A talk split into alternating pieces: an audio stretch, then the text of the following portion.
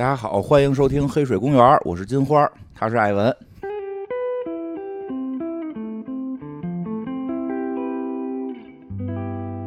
今天来说这个匹诺曹，对，这匹诺曹最近在这个奥斯卡上得奖了，对，但是得说清楚，叫这个全名。德尔托罗的匹诺曹，对，因为我现在看有的平台那个给贴图的时候贴的是迪士尼匹诺曹，嗯，确实是有，因为好像这个都是这两年的，好像还都是去年发的这个动画。对，去年那个泽米吉斯导演，嗯，呃，导了一部那个匹诺曹真人的，还汤姆汉克斯主演。对，然后还有一个动画版的匹诺曹，就是也不叫动画版，呃，是那个什么。还有一个是好像是意大利还是那边，好像也出了一个匹诺曹。这样，一九年意大利拍了一个真人版的这个，对对对，真人童话。嗯，然后去年二二年，这个泽米吉斯导演，呃，带着这个汤姆汉克斯又拍了一个，呃，真人的这个迪士尼的那个是，嗯，然后还有就是这个陀螺的这个，获奖的是陀螺的这版。啊，对对对，获奖了陀螺这版，所以本来本来是那什么，就是说想聊聊跟奥斯卡相关，然后这个追追热点，结果没想到这个去年追完了，这个奥斯卡几乎所有的奖项都是这个《瞬息全宇宙》给得了。我是没想到哎，我没想到这个电影还居然拿这么多奖，非常多。然后现在大家很多负面情绪也出现了，说他不配，德不配位啊。这个其实对于我们来说，我觉得。我们我们不同意，我们不高兴。对，其实我们很喜欢那个《瞬瞬息全宇宙》，因为听过我们那期节目，去年差不多好像去年这会儿，去年这会儿，去年的春天，好像四五月份的时候做的。听过的大家应该能听出来，我们很喜欢，也很有我们的风格，就是这个特别混，又有又有又有科幻，又有脑洞。其实我们很喜欢，当然我们也没有想到他会得到这么多奥斯卡，因为奥斯卡一直是这个还是有一些他获奖的电影的气质哈，比如传记啊，比如。这种这个可能会更正一点，也很少让这么邪的这种电影能够得奖。那个当然了，也人有人说了，说这个是不是因为叠 buff 了？因为这个《瞬息全宇宙》从这个美国文化角度讲，确实 buff 叠的也不算少。因为这个亚裔嘛，本身就是少数裔，然后里边有一些这个同性的题材等等的。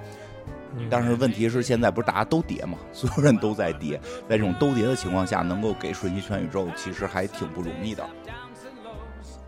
少数裔，然后我什么武打明星，加上科幻，对中这个，然后那个中年男中年女人，对吧？对，那个男男主又长得特别像成龙。嗯，当然也就，所以有好多朋友问我说，这是不是奥斯卡完了啊？奥奥奥奥奥斯卡这个这个拉胯了？奥奥斯卡这个越来越不行了？其实我觉得也不是，因为他一直就这样。因为我记得特别小，我小的时候吧，就就先聊点这个这个奥斯卡的事儿，我觉得挺有意思的。就是首先我小的时候，我记得是九十年代吧，还是零零几年呀？哈，零几年吧。那个伊拉克战争的时候，那年奥斯卡是两个黑人得，应该是丹泽尔华盛顿跟跟海利拜瑞。其实很多人也认为说的，哎，就是他们凭什么得？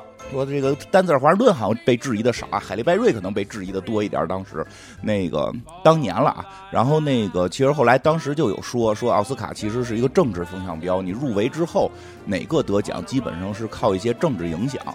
不光是奥斯卡了，我觉得这地球上所有的奖都有一定的这个政治政治风向其实其实都有一些说，因为当年要打仗需要黑人兄弟冲在前面，然后所以给这个黑人兄弟黑人兄弟姐妹们评上奖，让黑人兄弟姐妹们更有归属感啊，有这种说法。所以其实你包括那个《肖申克救赎》还有《阿甘》，其实都是带有他们一些那种对怎么说他们他们当时想表达的一些政政政治倾向，其实都有。就是国家层面的一种，或者说他想主张的一种风向吧，就是向大家，就像那两部电影的那种学习呗。就是对，因为当年还有一部竞争实力很强的低俗小说，在那个年代是不可能给讲的，对吧？但是你看现在，就是我们觉得很有意思的是，类似，其实我觉得像《瞬息全宇宙》其实是低俗小说这个流派下的了，就是混起来，然后这种混起来的电影在今年能够得奖，我们这些喜欢做这种混蛋电影的这个节目还是很开心的。是你是你 是我是我我个人很开心啊，个人很开心，尤其。想到想到这个片子里边那个女儿拿着那么两个假假玩具，然后横扫一切，我觉得他就打烂了所有那些要装的这些，很有意思，很有意思。而且那个这个，正好说到奥斯卡来说一个比较有意思的一个小的这么一个，呃，算不算知识就不好说了啊。但是这个，其实我发现现在大家会去贴奥斯卡这个评奖，就是说哪些奖那个其实因为一般都贴九宫格嘛，所以也不会把所有奖项都贴出来。哎，一般就是最佳电影、最佳导演，然后这个男女主，然后那个男女最佳故事片啊，哎有最佳故事没有，就是最最佳最佳影片呀，最佳最佳影片嘛。然后然后这个再加上后边的可能最佳的动画长片、最最佳动画短片、最外语片。其实有一个奖项，我发现好像国内一直特别不爱报道，就是这个最佳剪辑奖。有这个，其实奥斯卡里边是有这个奖的，而且这个奖其实还是比较重要的。今年什么？也是《瞬息全宇宙》。因为确实《瞬息全宇宙》在它的那个那些剪辑特效上边，我记得咱们那次做节目的时候也特意说了，它是好多当时疫情阶段，导演跟他们的这些主创团队，他们是那个自个儿在家那个现学现做的，一帧一帧抠的嘛。那个就是有些软件当时不会使，那个人剪辑都会啊，就是说软件上边有些还使的不利索，就是真是一帧一帧做出来的效果还是非常不错的。那个有点假啊，这话有点假。哎，也好理解，就是学个软件，又不是学到就学重新学电影，因为平时可能在后头指挥啊，把这儿剪了，把那儿剪了，这回得自己摁那个剪。然后那个就是比较有意思的，实际上最佳剪辑奖在奥斯卡的那个重要程度还挺高的，因为他们实际电影是有一个颁奖的顺序的，从颁奖的那个重要程度，你看最后都是这个，最后是。呃，影最佳影片嘛，然后最佳男女主、最佳导演，其实再往前一个就是最佳剪辑。那个，我觉得，但是可能国内一直忽视剪辑这件事儿，因为在国内，咱们好像剪辑工作也不是一个好像说特别重要的工作。但是实际上，在好莱坞那些导演会有一个，那个导演厉害，会有一个说法，叫他拥有最终剪辑权。对，如果你没有最终剪辑权，你这个导演是个打工仔。对，对吧？我这个我的这个。黑水节目就必须得是我剪，对，他就是这没有事，这跟技术无关，这没有什么技术，这是零技术的一个事儿。但是他选择了我要保留哪句话，我要删掉哪句话。对，实际上这个是这样，包括电影也是，电影电影也是，就是这这个镜头需不需要，或者这个镜头接下来接哪个镜头，其实它是有一种导演的这种一种。一种想法的传达的，对对对，所以其实我们特别愿意容易把这个最佳剪辑奖给归到技术类，其实不是，它还是它是跟导演差不多的这么一个很重要的一个工作。而且那个我记得以前我在上那个周传基老师的那个网络课程，就是专门教电影的，他其实说过这么一个特有意思的事儿，说的剪辑这个事儿，说剪辑这个事儿是电影唯一和别的其他艺术门类有区别的东西。说你这只能靠这个来区别了。说你说最佳导演、最佳演员，对他都是艺术家层面的个人的这种造诣，对吧？最佳编剧、舞台剧也有，对吧？舞台剧也有，然后那个第就是那叫什么？那个歌歌剧也有，全都有，对吧？一个一个舞蹈也需要有导演，这些全都有。说只有剪辑，就是在影视从方面，电影或者电视，只有在影视方面会有剪辑，而且它会产生一种新的艺术形式。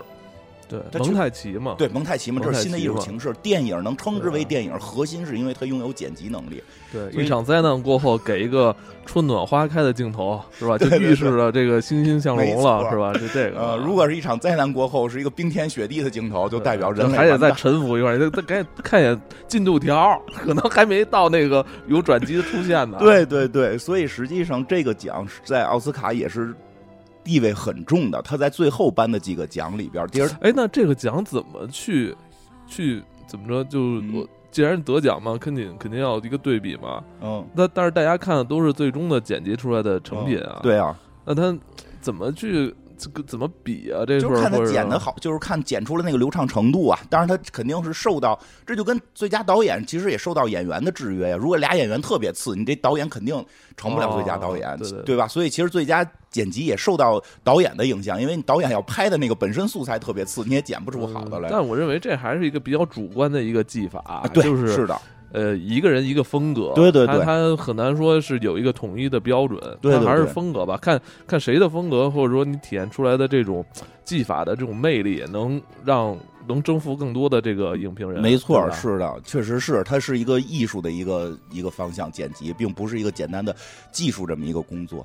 所以，其实也在这块儿替这个中国很多很多剪辑的这些朋友，因为咱们也有好多听众是剪辑的这个剪辑老师。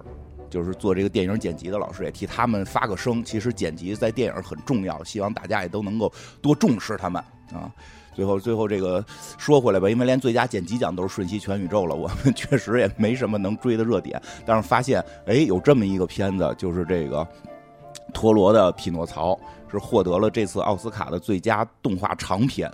对，其实这也挺不容易的，因为这个奖项几乎一直被这个迪士尼迪士尼霸占着，几乎一直被迪士尼霸占着。偶有梦工厂可能能得到哈，这回这个梦工厂这两年好像都 对梦工厂这两年都不太行了，被打压了。对的，就是前些年可能还还稍前好些年可能还稍微好点，所以这回能够再再有这个这么多。这个迪士尼的这个皮克斯的东西，我好像很少看到。现在皮克斯算迪士尼了吗？不是，对对对，对吧？所以说，在在有这个迪士尼这么一个垄断的这么一个奖项，被这个现在那个迪士尼已经被千夫所指了，国内外都是。是是，他们拍的小美人鱼跟异形似的，我看了，就我看那个预告那个镜头了，那一出水，跟那个异形小异形啪都从那个人肚子里蹦出来似的。这是真的。怎么了？还不能说一电影不好啦？真是的。然后这个，所以能够杀出来，真的挺不容易的。这个片子，而且我艾文没想到，真没想到这么片。我觉得这个这片可能这种实验性可能更强，对，是吧？是的，就是所以所以很多那个平台就是，而且他们，而且他们这种奖也不爱给这种。就是什么搞什么平行宇宙啊、穿越，这就这种类型片奖，一般还是给那种就是比较高大全的片儿。是你说那个最佳影片给全宇宙是吧？对，是的，是吧？是的。什么前两年什么蓝蓝蓝皮什么？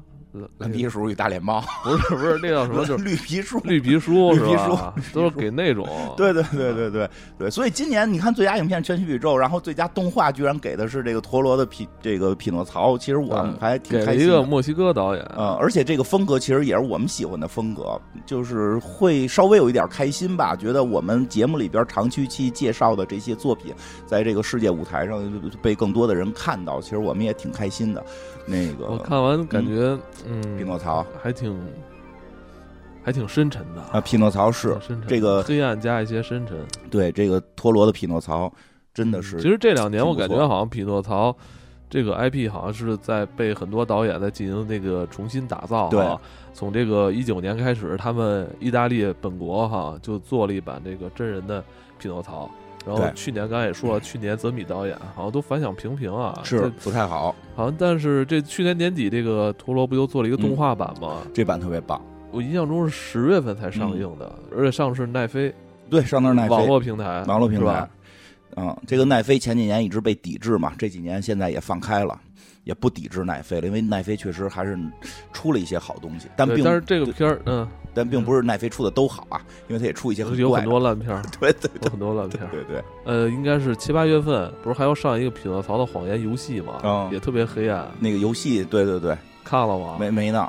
我觉得应该是你喜欢的类型，有可能你喜欢玩动作游戏吧？啊，对对对，就是而且恐怖的动作游戏，我也比较喜欢这种稍微黑暗系一点的。你怎么有黑暗系的？都喜欢，都比如漫威嘛。我不是也喜欢蝙蝠侠嘛，也喜欢蝙蝠侠，都喜欢，就这一类吧。整个这一类其实我都还挺喜欢的。嗯，对，这个对这匹诺曹这个其实有点黑暗，但是得说这个这个德尔托罗的匹诺曹改动比较大。改编比较大，呃，我觉得他改编的挺有意思的是把主题给改了，嗯，但是你说这个他的那个又没有魔改的太夸张，嗯，也是老爷爷造一小木头人，最后进大鲸鱼肚子这些经典桥段还全都存在，嗯，但是它整个主题变得，所以说这是这个片儿我觉得特别有魅力的地方，他把这个主题给完全变了。其实匹诺曹这个主题，说实话，就原著的匹诺曹也很厉害，就是原著是一个意大利的这个小说吧，对吧？对。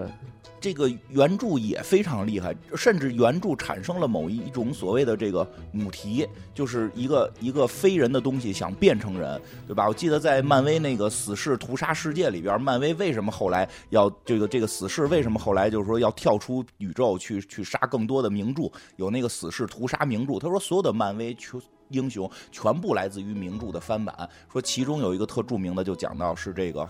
匹诺曹，对这个原著啊，是诞生于一八八三年，呃，由这个意大利的这个作家克洛迪，嗯，去撰写的这个同名小说《匹诺曹》。嗯，对，应该是叫那个什么《木偶奇遇记》，咱们翻译过来。小的时候咱们翻译版好像叫《木偶奇遇记》吧，就是一个小木头人想变成人。他说这个在漫威里边，幻视就是匹诺曹的翻版。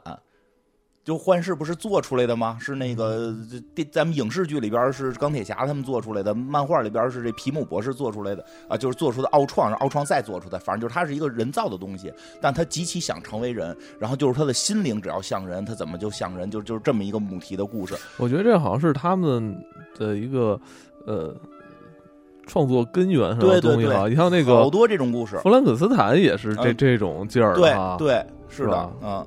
然后那个，你看后来的那呃，那叫什么来着？这个这个前两年那个《异形》啊，对，《异形》那那那里边的那个也是我要不要就是那个那个叫什么法沙演的戴维，法斯宾德演的那个戴维是吧？戴维戴维想成为人，对吧？想跟人谈恋爱，这种就是他都是在这个母题下的，所以匹诺曹是在这个这个这个母题下边的一个特别精华的一个角色，特别精华的一个角色，那个。弗兰肯斯坦好像更早一点吧，是吧？有点想记记不清了，应该是好像更早一点，都于十九世纪的，差不多吧。匹而且匹诺曹是这个家喻户晓，没错，这个家喻户晓了，这个大家都知道有这么一个，而且他有一个，他有一个这个怎么讲，在原版小说里边特别经典的一个主题。嗯，一个是就是它的内核是小这个小木小木头人小木偶想变成人，但是它里边实际上是一个童话嘛，想给大想跟孩子们讲一些这个优秀的品质是什么品质呢？就是不说谎，嗯，一说谎就长鼻子，鼻子就会越来越长。其实这个梗现在这个梗的普及率就更高，嗯，对吧？这个梗的普及率会会更高，甚至有一些这个小黄色笑话还会利利利用到这些梗，所以可见它的这个影响力是非常大的。但是在这个情况下，这回陀螺去拍的时候，居然把母题给颠覆了，既不讲说谎长鼻子，也不说小孩要变成人，对吧？但是这些梗他都用到了，所以这个是他厉害的地方。嗯，更多的笔墨是落在这个匹诺曹对于自己这个人性的这个开发上，对对吧？他其实有这种自我怀疑的这个过一个过程，是的，是吧？呃，但是我我看我据说好像原著就是一个。有点黑暗的一个小说，还好吧？我觉得说那个作者就是就是主主主人公匹诺曹一，反正一直受到他这个生父的这个奚落与一些这个虐待。没有了，没有了，没有那么夸张了，对，没有那么夸张了，就看你怎么从什么角度看看待了。我觉得没有那么夸张，但确实也挺刺激的。后来还变说那个在原著里边，克洛迪经常形容他是饭桶、恶魔、嗯，邋遢小孩、流氓。嗯，好像是有一点儿，教育他嘛，很黑暗，教育他嘛。我操，邋遢小孩。所以我其实现在特别期待那个，嗯，呃，今年。今年八月份的这个游戏哦，我操，得多黑暗！反正我看那个游戏视频预告片，反正那那游戏是结尾结尾打爸爸吗？应该会有吧？我觉得有可能，他有可能会从这个角度去切入，就是这个这个故事可以从不同角度切入。像这个这个动画里边，他爸爸不是也骂他来了吗？对，一开始也不太喜欢爸爸骂孩子嘛，就是那教育他嘛，就是这个这个得批评他嘛，你你是个饭桶。也不能也不能这么说了，但他说的是邋遢小孩很正常了。邋遢小孩这个小邋遢嘛，就小孩子邋邋遢的，你不得教育教育他吗？所以所以这个我觉得倒不算太黑暗吧。但是说实话也挺刺激的，什么变驴啊，钻钻钻鲸鱼肚子呀，写的也是非常精彩，跌宕起伏。然后这次动画里边利用了最后那个进鲸鱼肚子的那个篇章。嗯，我小时候也是在那个小喇叭广播电台听过这个匹诺曹的这个故事，但说实话现在也已经无法完全记住了。嗯。而且这个这回这个故事还加了背景，对，这回这个故事还加了背景，因为原故事是没有加，它到底是在大概一个什么时候？嗯，这次很明确的加到了，说是二战期间，嗯，二战期间的意大利，所以它里边一九三零年，对对对，故事整个故事起源应该是在我看资料写的是一九三零年，嗯。我看你这资料写的是有有的说是这个起源是在一战啊，但是我们看可能是在二战，就一九三零年可能相对合适一点吧，就二战前期啊。这个，但是他那个故事里边还是稍微的，好像稍微改了一下，没有完全用这个现实的历史。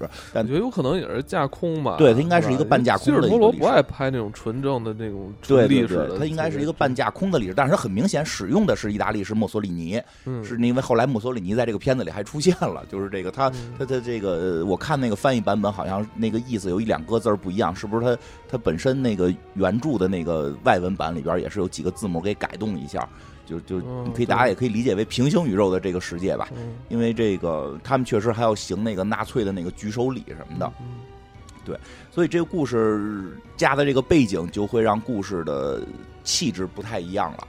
让故事的气质不太一样，而且上来也比较悲情。这个老老木匠，老木匠的儿子死了，对吧？老木匠有一个儿子，跟他特别的好，两个人这个相依为命，然后也是村里边的一个人家管他叫大师呢，还木匠大师，对吧？也算是这个什么中级木匠，相当不是高级木匠，相当于中级知识分子了，就是有手艺的人学这个。他们村里的大教堂，他们小镇的大教堂的那个基督像都得由他来雕刻。这应该是在村里边是比较德高望重，德高望重。虽然说钱不是特别多，但是这个手艺大家是绝对认可的。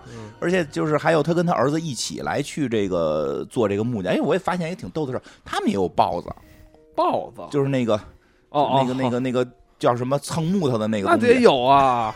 那得有啊！我记得小时候不是说这是咱们鲁班爷发明的吗？他们也来中国学习了。嗨，那你这么说，那贯贯通上千年了，那早都相挺有意思。因为有斧子有凿的，我能理解。但是我突然想到，我从来你就是说刨子、秤啊这种东西，就工具 基本上都统一了。那时候，呃，真没想到他们也没准还是一个公司出的呢。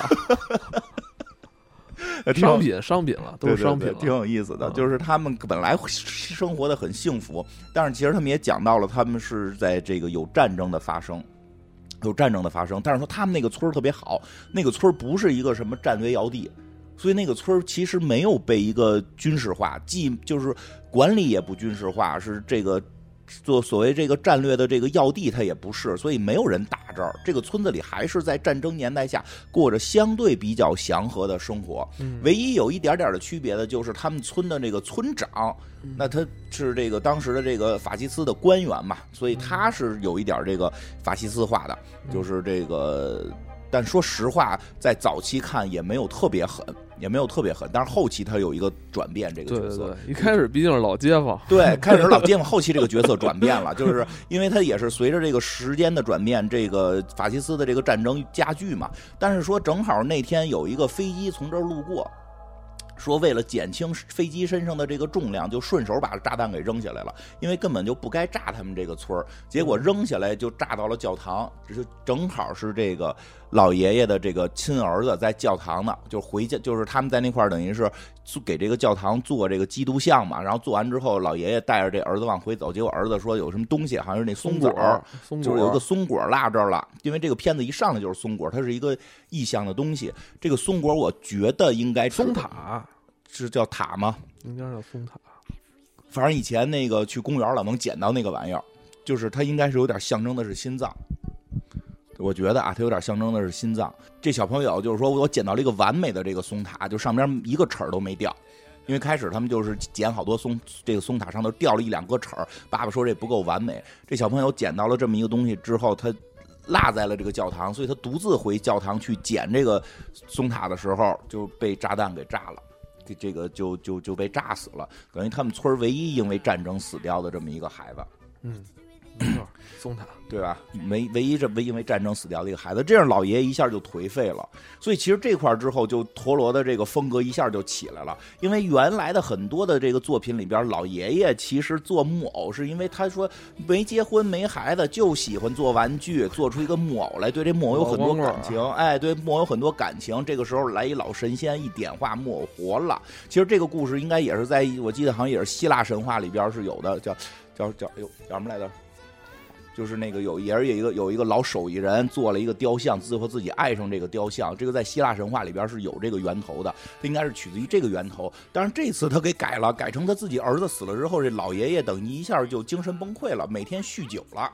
嗯，每天酗酒。这个这个这个也也不工作了，那基督像被炸了嘛，基督像也不给修了，然后一下就颓废了。然后突然有一天大雨夜在树下，然后那个看着这棵树，然后突然喝着酒醉了嘛，突然一下有了灵感，说要拿这棵树做一个木偶，实际就是寄托自己对自己孩子这个死去的孩子的这个怀念，所以是由于这个动机做的这个木偶，而且做的那段拍的特别有意思。一边喝着酒一边做，跟开始跟他儿子在一块儿那块刨木头的时候那个状态完全不一样，有一种疯狂劲儿，对，就是疯狂崩溃的那么一个精神状态的表达，这就很陀螺了，就显示就是那种那呃。内心的暗面出现了，他是他的出发点就不是说我是充满的那种纯洁的爱意去塑造一个我想要的木偶，而是那种一种愤恨，那种愤恨，为什么世界对我不公？对吧？我觉得挺黑暗的，就感觉这个他这版的匹诺曹诞生诞诞生于这种愤怒。对，没错，这就是很有意思。这是这版的匹诺曹是诞生于愤怒，而不是爱好，诞生于愤怒，诞生于抱怨，诞生于负面情绪，制作了这个匹诺曹。啊，这个，然后这里边还有关键的这个蟋蟀先生，对对对，这个蟋蟀这也是这个这个匹诺曹的一个经典形象，啊，这个原来的那个动画版里边就有。啊，这个这个蟋蟀呢，由于最早在这个生活在这块木头里边，所以被给带走了，就一块给做成了匹诺曹。塞巴斯蒂，对，塞巴斯蒂啊，他就被做成匹诺曹，但是他在过程中他就跑出来了嘛，他就看着老爷爷做，然后等老爷爷做完了之后，酒也喝多了，晕倒了，这时候。出现了一个神仙，嗯，出现了一个仙女，或者说出现了一个灵体，然后这个灵体给了这个匹诺曹这个这个生命。但是说一下，这就是这个设计。其实讲说一下这个陀螺做的这些东西吧，其实真的很有意思，嗯，就是很美，我觉得很美。就是我因为做到这儿，我就在想，就这个词儿怎么形容？它只能用美来形容，它不能叫漂亮。都不漂亮，其实都挺黑暗的。是他做的那个所谓的，其实应该是天使啊，就是他做的那个来去给这个给这个匹诺曹赋予生命的这个好的这个仙女的这个形象，其实也挺怪异的，挺吓人的，对吧？它长着那个四个大翅膀子，那翅膀的上头还有眼睛啊，翅膀的全是眼睛，多克感觉某种有种某种克苏鲁的感觉，对吧？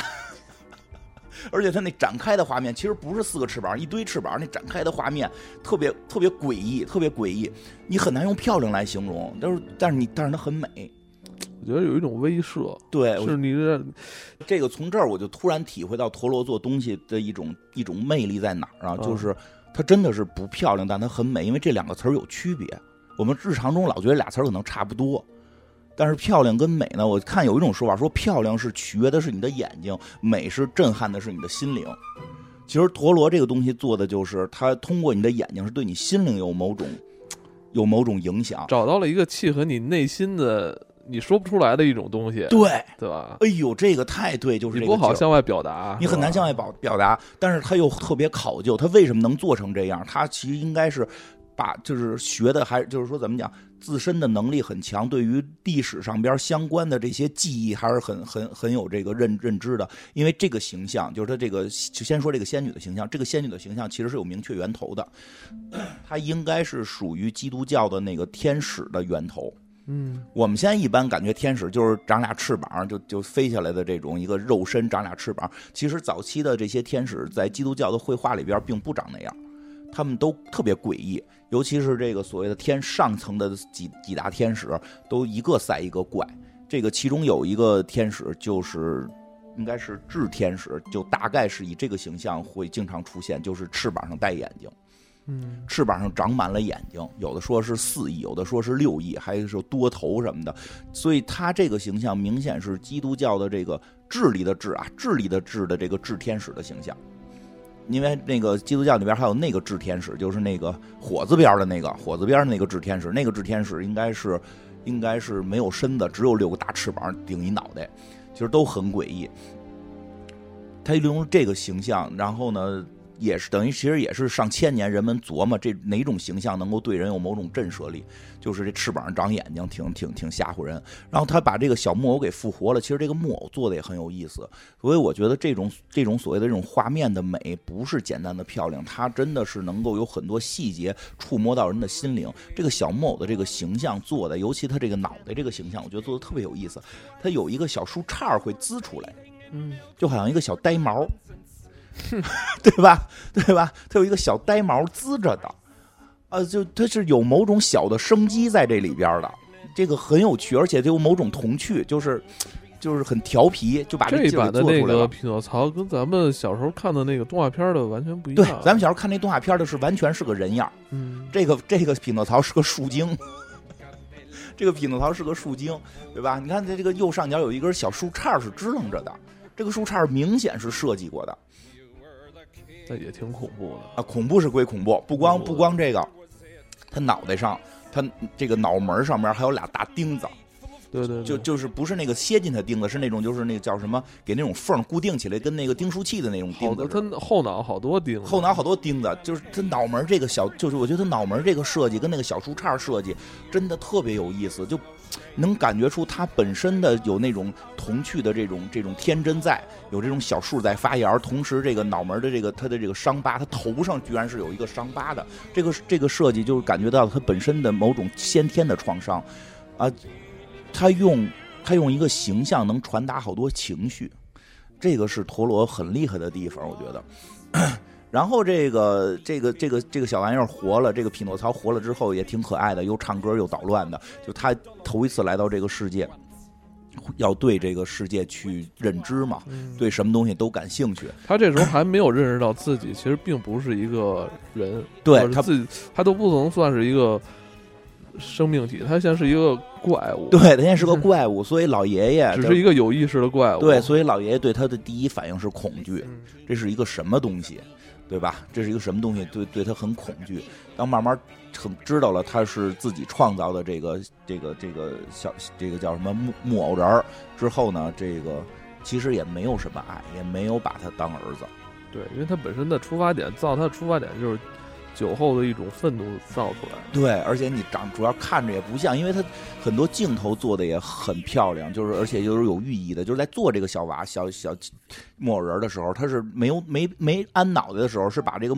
木偶人搁在桌子上，桌子前边立的是他儿子的照片，正好就是那个这个木偶的腔子是能够接到那个照片上的那张图，就感觉其实他做这个是想做儿子的，但是现在出来这个脑袋根本不是他儿子嘛，就明显不是嘛，对吧？但是这个木偶在在疯狂的学习着这个世界的所有的东西，对什么都感兴趣，对吧？举个尿盆蹦半天，特高兴啊，这是夜壶，对吧？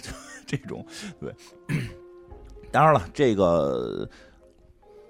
这个，因为这个小木偶人这个匹诺曹，其以为自己是个人，以为自己是个人，所以他就真的就上街了。在这个老爷爷去教堂之后，他也跟着去了。虽然那个虽然那个蟋蟀在劝阻他嘛，没有劝阻成功。因为这蟋蟀怎么回事？这也是前头埋的一个梗。蟋蟀挺挺逗的啊！这蟋蟀说自己是一个作家，同时是一个乐这个音乐家，然后并不想跟匹诺曹有什么瓜葛。但但是那个就是那个。天使，那眼睛天使，智天使，跟这个跟这个小蟋蟀说说，如果你能教导这个孩子一心向善的话，你会得到会好的回报，会满足你一个愿望。所以这个蟋蟀也等于是。愿意来帮助这个匹诺曹，但是他匹诺曹根本不听他的嘛，对吧？所以他们到了教堂之后，所有人对于匹诺曹的认知，其实这就很成人了。其实童话故事里边，因为童话故事里边什么老虎、狐狸都会说话，所以见个木头人不奇怪。但是他这个是成人一点，就是相对写实。他一进入到这个教堂里边，所有人认为他都都认为他是魔鬼。我们就是。我们对于这些从没见过的东西其实是恐惧的，嗯，对吧？所有人认为他都是魔鬼，但是这个老爷爷知道他是自己做的这个玩具嘛，所做的这个木偶嘛，所以把他给带回了家。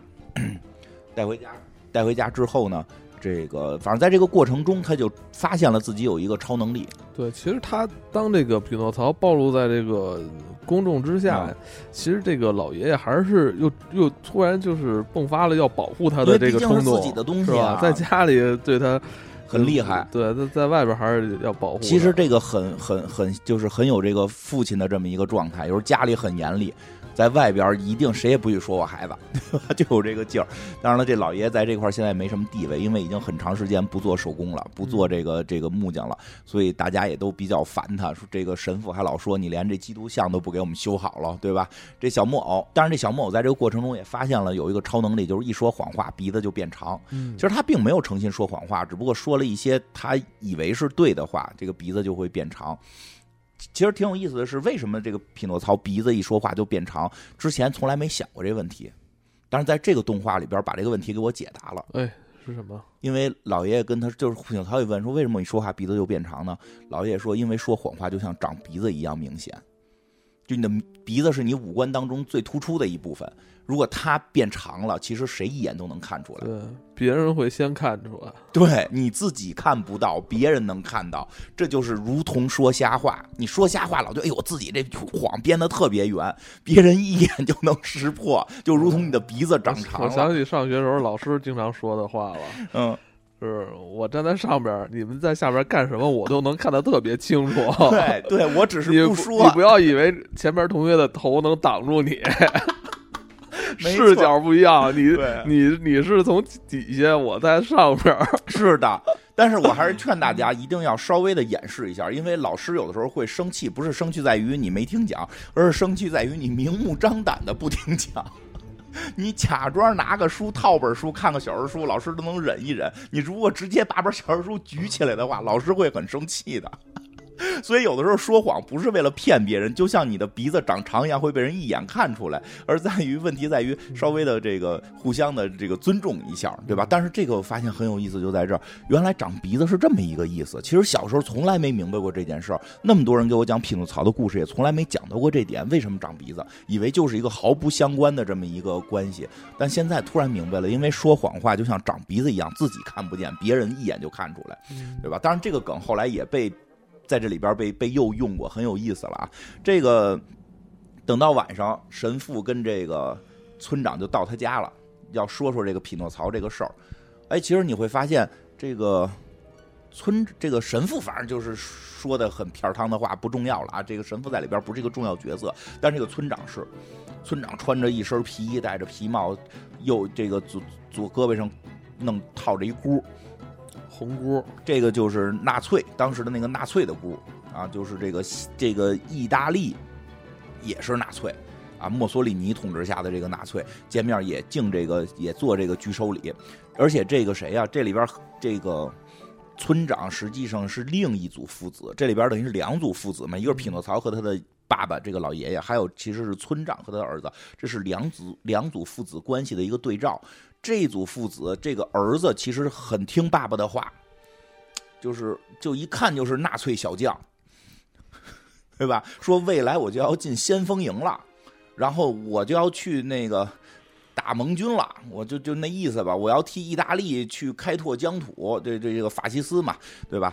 这个他这爸爸对这儿子就是一脸严肃，不苟言笑。对吧？这儿子就是不停的在希望爸爸能够认可他。对，对这个儿子，咱们就说，其实这会儿慢慢你就能看出来，这个这个这个纳粹小将是一直希望他的爸爸能认可他。这种是那种。十来岁的孩子特别容易受到这种东西的感染，没错，没错。尤其这个爸爸又是这个，他需要一种被认可。对，而且这个是儿子和爸爸，爸爸又是雄性，又是村长，戴着帽子，戴着箍的，就是这种威严一起来，儿子很崇拜，说觉得得到爸爸认可是我一生毕生的追求。爸爸认为这个当先锋队好，我就要去当这个什么先锋队，就是就是这个进入这个纳粹纳粹的这个体系。但是这孩子所以也很坏，老骗人匹诺曹。骗人匹诺曹烤火，淘淘淘气，淘气骗匹诺曹烤火，把脚给烧了。匹诺曹自己还挺美，说：“哎，你看我脚着火了，多可爱！”都这种，因为他不懂嘛，他也没什么痛感。但是这些全都被这个村长给看到了。这个村长实际这会儿就感觉出来点东西了。这村长那意思就是说，这孩子可以在这儿生活，但是得上学，得接受我们这个法西斯的这个洗礼。啊，让让他去上我们这个法西斯的这个学习的这个课程，对吧？这个确实，当时在二战期间，很多的年轻的孩子，其实不光是德国、意大利，据我所知，好像是包括是瑞士吧，瑞士还是瑞典，就是很多年轻的孩子都被这个理论洗脑了之后，加入到了德国，加入到了纳粹阵营。但是其实说实话，意大利还好一点，因为意大利这些人不太爱打仗，就是 他这个片子拍的就是。架架架空一点嘛，其实他要是知道二战历史的话，意大利特别快就就崩溃了，因为意大利的这些人根本不想打仗。那个墨索里尼很快也下台了，但是这个他拍的这这段故事，墨索里尼还是在台上的啊。那个，所以这个父亲觉得有道理，孩子得该去上个学嘛，上学总是正常的，对吧？这个给孩子送去上学，第二天，所以这个其实这些都跟原著的故事是类似的，原著故事也是要去上学，但是原著的故事也是在。但是原著故事好，我记得好像是上学他自己就不爱学，自己就不喜欢上学，他就没去学。后来出了很多故事。但是这回呢，他去上学呢，不是自己简单的不爱学的问题，都他妈没到学校就被人盯上了，被人诱拐了啊！被人诱拐了，有那种有那种挣钱的这种组织啊，马戏团，他就过来诱拐这个。诱拐这个匹诺曹，因为这马戏团说现在也快破产了。这个马戏团团长养了只猴子啊，那个猴子发现了有一个这个不，这叫什么？不需要提现就能动的木偶，觉得有了这个，那肯定就是能挣钱了，对吧？所以这个猴子带着他的这个，带着他们的这个马戏团的团长就来跟这个匹诺曹就来忽悠他。对，这猴子也挺恐怖的啊，长得很吓人，还一只眼儿。还对吧？瞎了一只眼，一只眼睛白内障吧？瞎了，就是明显打瞎了。我这这就后边你脑补这故事，那只眼睛怎么瞎的？后边演过那个，他们那团长老拿那个带金属头的那个棍子打他，估计打瞎打，挺狠的。但这只猴子对他们的团长还是特别的忠心耿耿，然后去叫团长过来一块骗匹诺曹，然后跟匹诺曹说，就是你还需要上学吗？你上学学完了，不也就是上班挣钱吗？嗯，现在你就直接可以当明星啊！你去我们马戏团，你当明星，对吧？当就是，但是小孩根本不懂嘛，对不？刚出生两天，但是这团长就是还说呢，说那你我们当完唱完歌，你还可以在我们这儿吃冰激凌，对吧？喝说喝热巧克力。这匹诺曹唯一吃过的东西就是热巧克力，所以特激动，就去了这个，去了这个马戏团，去了马戏团表演。结果当天，这村长就找这个老爷爷来了，就说：“你儿子没来上学，你找去吧。”反正最后在马戏团找到这孩子，也不上学了，就准备走穴了，准备挣钱了。哎，这个老爷爷不干，说：“你必须得上学，你必须得上学去，你你不能那个现在你就就是开始这个走穴。”结果跟这个跟这马戏团团长抢起来了，俩人抢这孩子，这孩子不不慎摔到街摔到街面，被大汽车撞了，怼死了。我这很震惊，我说这故事结束了吗？怼死了，悲剧结尾。但问题看进度条还远着呢，所以这会儿才开始陀螺的这个奇思妙想就加进去了。这个是陀螺往里加的一个最大的奇思妙想，我觉得就是啊，这个匹诺曹死了之后啊，到了阴间了。嗯，到这应该也是有神话原型的吧？呃，应该是他在阴间遇到了一个阴间的怎么讲女王吧。这个女王就说说的看见他这个匹诺曹了，就说说的，我姐姐就太不懂规矩了，愣给一木头人给了生命，说他负责生，我负责死。这个原型是什么呢？应该是这个叫做奇美拉，因为现在魔兽的玩的多之后，奇美拉老觉得是那双头龙嘛。实际在希腊神话里边，奇美拉是一个类似于什么狮头羊身蛇尾，就主要那个尾巴是条蛇。尾巴不是蛇的尾巴，尾巴是一条蛇。这是缝合怪，是一缝合怪啊！这个在这里边用这种缝合怪的形式，他又塑造了这么一个类似于死神的，类似于死神啊！这个死神的这个属下，他说实话设计的也挺有意思，一堆骷髅兔子啊，就那个肋骨露着的一种骷髅兔子。那个这个兔子好像在那个之前一版的电影里边出现过，嗯，是吧？嗯嗯，反正这些它设计的都。我觉得就是，如果做成模型，我都想买了跟家摆着，这种特别有意思，特别特别有意思。我比较喜欢它阴间这一套设计。然后这个这个奇美拉吧，咱们就管它叫这个阴间的这个死神奇美拉，就跟他说说的你呀死不了，因为你是我姐给的生命，你不是人，人才会死，但你每次死会到我这儿，到我这儿之后呢，说的你在我这儿待一会儿，你就可以回到阳间。但是待多久呢？就是有一沙漏，说这沙漏漏完了，你就可以回去。它里边没有特别的过多的说，但实际上从画面上是能看出来，它的沙漏是成比例增长的。就比如说啊，它的沙漏可能第一次它只需要在阴间待十秒就可以回到阳间，第二次可能就需要二十秒，就那个沙漏越来越大，越来越大，而且是成倍的增长，就一下就变出好多沙漏。说你每次回来就一个沙漏倒过来，然后这个沙漏走完你就回到阳间，这个沙漏就是你需要在阴间待的时间，但那个沙漏会越来越多，越来越大，就是说他每次死将会这个再次复活的 CD 时间会越来越长。可能我看到最后那个沙漏，可能需要，可能我猜测啊，没准都会需要一年的时间。这不就是玩那些什么那个那种，嗯，是 MOBA 类游戏吧？啊。对呀，这个你第一次死就是那个 CD 十五秒，对，第二次一分半，第三次三分钟，对 对，要不然这个那个贾老师说这个陀螺是大宅子呢，这个只有这个爱玩宅游戏的这些人能想出这种来，能想出这种来，所以这个匹诺曹在这很快就恢复了啊，这个就主要都就复活了，复活的时候那个复活的时候，他们那个村里医生还得号脉呢，也摸也摸脉搏啊，有人还说我说哎这外国人也号脉嘛，也摸脉搏，因为这确实是那个。血管会动嘛，在那摸，哎，死没死？特别有意思。然后一下复活了，复活之后就有意思了。这匹诺曹现在归谁？嗯，就是你突然发现，这个匹诺曹其实没有什么人，除了他爸爸，没有人把他当成一个人。归谁？归谁？因为什么呀？因为马戏团团长说这归我。对他跟我签订合同了，我跟他签了一份很长的合同，我捧他当明星，他要替我挣钱。但是这个时候说，你现在匹诺曹已经是我们。这个资本的这个这个这个挣钱的工具了，你现在还是一个人吗？你要跟我走，但这个时候那纳粹站出来了，说：“那你是不是应该先为我们纳粹服务，对吧？你得先为我们服务。他可不死，他能复活。如果他送上战场，就是超级英雄。嗯，我们要把他训练，他进入军队。”对吧？这个这个时候，这老爷爷说：“老爷爷说不行，这是我儿子，挺有意思吧？”匹诺曹的三个身份，这就是匹诺曹的三个身份。其实老头也不太喜欢他，老头给他带走了，但实际上确实就你说这个，这三个身份就是匹诺曹的真身吗？因为老头说，一边走一边说说，因为你，我现在欠了马戏团一笔钱，我还得把你送上战场。说你怎么这么淘气？你怎么这么不听话？让你上个学你就不上。我那个亲儿子就不这样，你一点都他妈不像我亲儿子。匹诺曹就，其实匹诺曹内心这里边表达的就是很纠结，就说我是匹诺曹啊。就因为他一直说他儿子叫一个名儿啊，叫叫什么我忘了，就是就就是小洛，好像是你不是小洛，你怎么就不像小洛呢？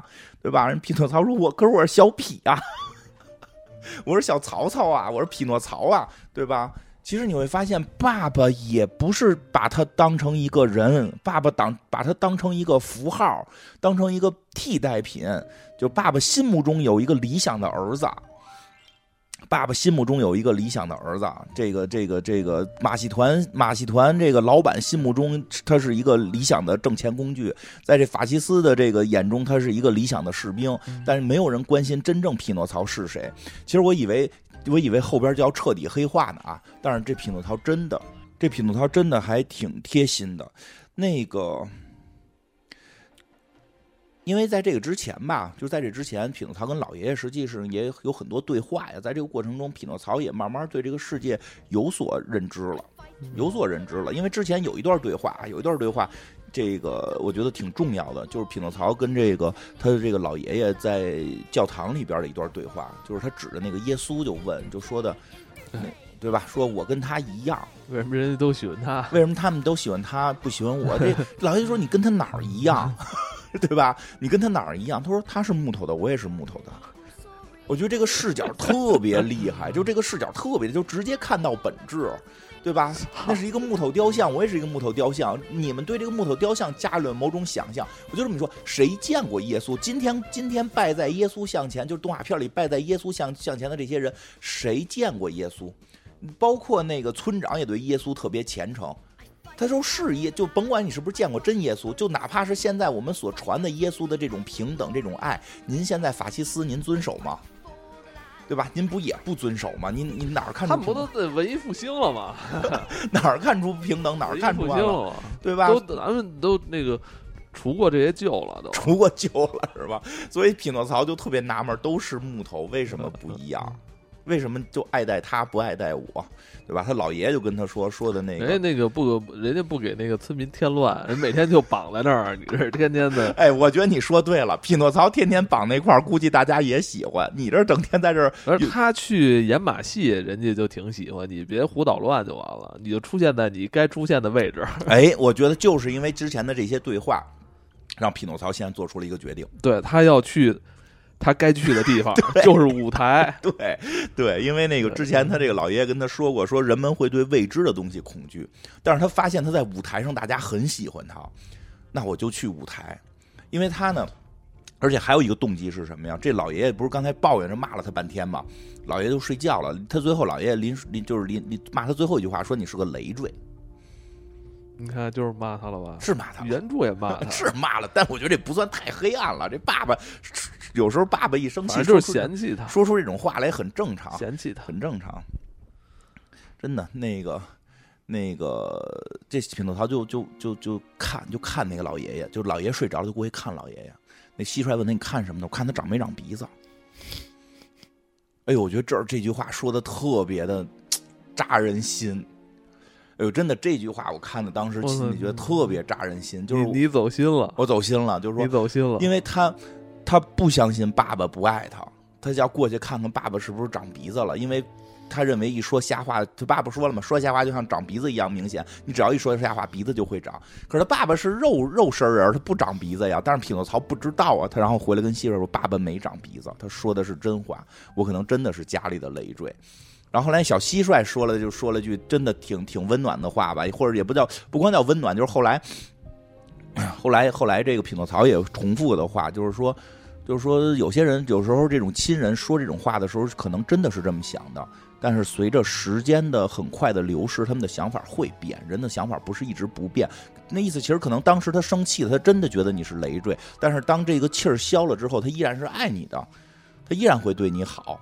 对吧？这这个这个，你也没有必要为这一句话这么在意。毕竟两个人一辈子生活这么长时间，哪次惹急了说一两句这个不好听的话也正常。其实孩子有时候也说爸爸，我孩子小的时候不听话，我就说爸爸对你那么好，那个你你你你你怎么还气爸爸呀？然后他说我对我不好，我说还带你看电影呢，我都不想看。我说那你就别，对吧？不想看，屁！说实话，过过他妈没过他妈没俩月，爸爸柯南要上了，带我看电影吧。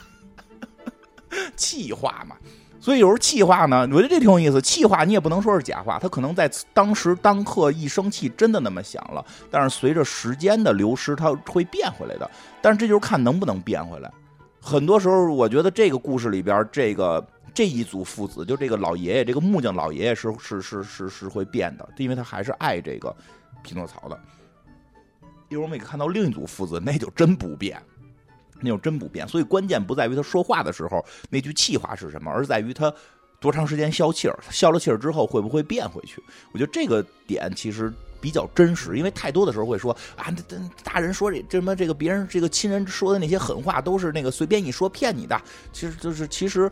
可你要这么想的话，你觉得他骗我干嘛要说这句话？其实会进入一个更质疑的问题。当然，这个蟋蟀说的这个话就比较比较真实一点。他可能当蟋蟀就是德尔托罗，对，蟋蟀就是德尔托罗，就是他当时可能真这么想，但是这个劲儿会过。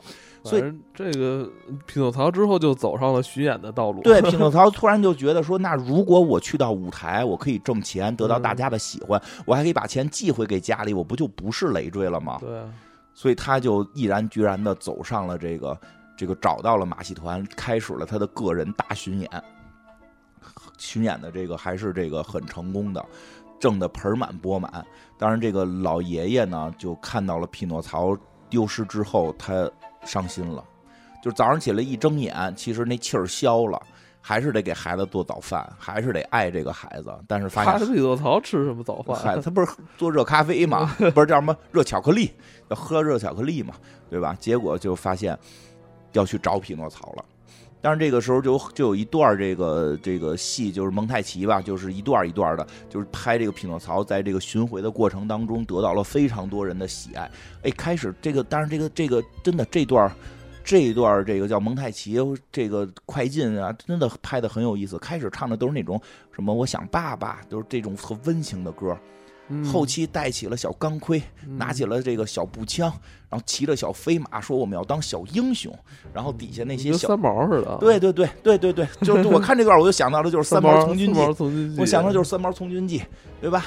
然后最后唱完歌，两边出小坦克，啪放礼花，然后墨索里尼的雕像下来，底下那些带着带着带着箍的这帮父母，带着自己的这些孩子们，孩子们哈哈，这小木偶真可爱。我觉得这都是在给那个。小孩洗脑，就是让他们对于这个战争啊，对于这个喜爱战争，对于领袖啊，有一种就是天生天然的崇拜。就我以后要为这个领袖去上战场。你看这个，这个谁？这个马其顿团长很有意思。开始呢，就是刚刚开始呢，就是他们这个路有一个，他们有一小地图，这小地图也很重要啊。这小地图特别重要，看的时候大家经常忽略，以为随便是张地图，不是。看这张地图是从。是从意大利的北方往南方去，对，奔罗马去，这就是越来越距离首都近。原先他们是一个北方的小村子，在那里边跟大家唱的就是什么，从农从农村发展到城市。对，在那边，在那个开始在唱什么，我要我要找我爸爸，对吧？就唱这个，我的好爸爸找到了，就就这种歌，没找到，没 找到是吗？反正就这种歌吧，就是亲情、友情，这个乡村生活。哎，越接近城市，越唱这个，越唱那个什么意大利小将的歌，对吧？要唱这个法西斯的歌，挣得盆满钵满。他非常知道在哪儿唱什么歌，他没有自己的这个主见理念，他的一切就是我在这个地儿唱这个歌，能他妈挣这儿的钱，我就说这东西好，对对吧？所以他最后差不多点到为止，所以他点到为止，点到为止。他最后有一个最关键的，他就是最后一站是罗马呀。他跟这个小匹诺曹说：“咱们最后一站就是罗马了。”罗马就可以见到墨索里尼了，然后咱们给墨索里尼唱一个歌颂他的歌，然后我这个我就能挣好多钱。给墨索里尼唱赞歌去。对，然后咱们把这钱一分两半，一人一半。啊，这个品涛特别开心，那正好，你就把这些寄给我爸爸。说，但是呢，咱们这个差旅是有钱的，你知道吗？我从这里边扣除差旅的钱，啊，扣除你吃这个喝热热热热巧克力的钱，啊，扣除你什么什么的钱，扣除我教你舞蹈的钱，最后给人就留了一点儿。但是匹诺曹没有注意到，因为他特别天真，他觉得做这一切就是挣了挣钱养家，特别的可爱。我觉得这小匹诺曹。然后这个，但是他爸爸可挺辛苦的。他爸突然意识到失去匹诺曹，就感觉好像又是第二次失去了自己的儿子一样，得去把他追回来。嗯，得去把他追回来。那个，这个在这个追的过程当中，他爸爸也是历尽千辛。他爸爸也是展开了一系列的冒险啊，跟小蟋蟀对。塞巴斯蒂 也是历尽千辛，尤其最后在就是看到就是这个他是走不知道怎么着，他走的是水路，对，很奇怪奇妙。他们 因为故事最后是这么安排的，故事最后他走水路这块儿，我觉得特对，完全是为了故事考虑吧。因为在原著故事里边，最后要有大鲸鱼的这一场戏，本来就是不，本来你要在沿路打听是吧？追那些海豹你能找着，非要大海捞针，我操！不知道是不是去趟西西里啊？我这不明白啊。反正最后非要走水路啊。不过这个走水路呢，那个呃。就问这船长，问问这一老船长能不能走？其实那段拍的挺逗，老船长就一条胳膊一条腿说的不去特危险，因为水这个这个海面已经全是这个水雷了。结果说我现在好多，就最后剩这点钱都给你带我去吧。结果在海上遇见大鲸鱼了，然后那老爷特着急，大鲸鱼怎么办？回头看船长，船长啪鲸鱼里跳水里了，再见。问题是他一瘸子，他怎么游啊？那段我觉得拍的特幽默啊，就我这么说可能不够幽默，但是大家去看他那个船长的表情，咱一开始以为这船长是一个狠角色。对对，带着钩子手，对，得跟他干呢。带着钩子手也得跟鲸鱼打一打，是吧？老人与与海了，我觉得不是。我操，站倍儿直，跟躺似的，啪就掉河，拜拜吧您，拜拜了，掉跳河了，就特别有意思。结果这老爷爷就从这块就是那老头就按按且不表了。对，老爷爷跟蟋蟀就被吃到了鲸鱼肚子里，因为这是最最要最后跟原著相关的，因为有点生硬，他这处理的，呃，就是为了追原著，因为原著里边最后是有这段的。然后呢，这个这个再说是匹诺曹这边呢，实际上他们内部出现了点小矛盾，因为现在等于是团长那个团长的助理猴子和匹诺曹三个人形成了一个团队，这团长挺厉害，给剩下那些那个其他马戏团的人都没带，就他们这都是那些都是。成本太高了，成本太高，大力士喂不起了，全给开了。对，有那个大力士什么，吃太多了，特胖的女人，这不是都是典型畸形秀该有的吗？他都给人开了，就带着小木偶不吃饭，还光挣钱。但是在这过程中，这个小木偶得到了这个买团老板的这个赏识，有人不高兴了，就这小猴子。小猴子一直觉得自己是贴心人，这小猴子又去替贴海报，又替这个老板抓匹诺曹，而且表演的时候，这小猴子还得控制两个提线木偶做这个匹诺曹的舞伴儿来一块儿跳这个舞。结果这个老板整天夸这个。这个匹诺曹不夸小猴子，小猴子生气了，小猴子开始挑唆，拿那小木偶演那小木偶，用那小木偶跟匹诺曹说话，说的那个什么什么，老板根本没给你爸爸寄钱，老板是不是在骗你？老板最喜欢的是我小猴子，就吧，就这意思，都被老板听见了，老板就拿棍子打这小猴子，拿那拐杖打小猴子，就还说我他妈当年救了你一命，你这命都是我的。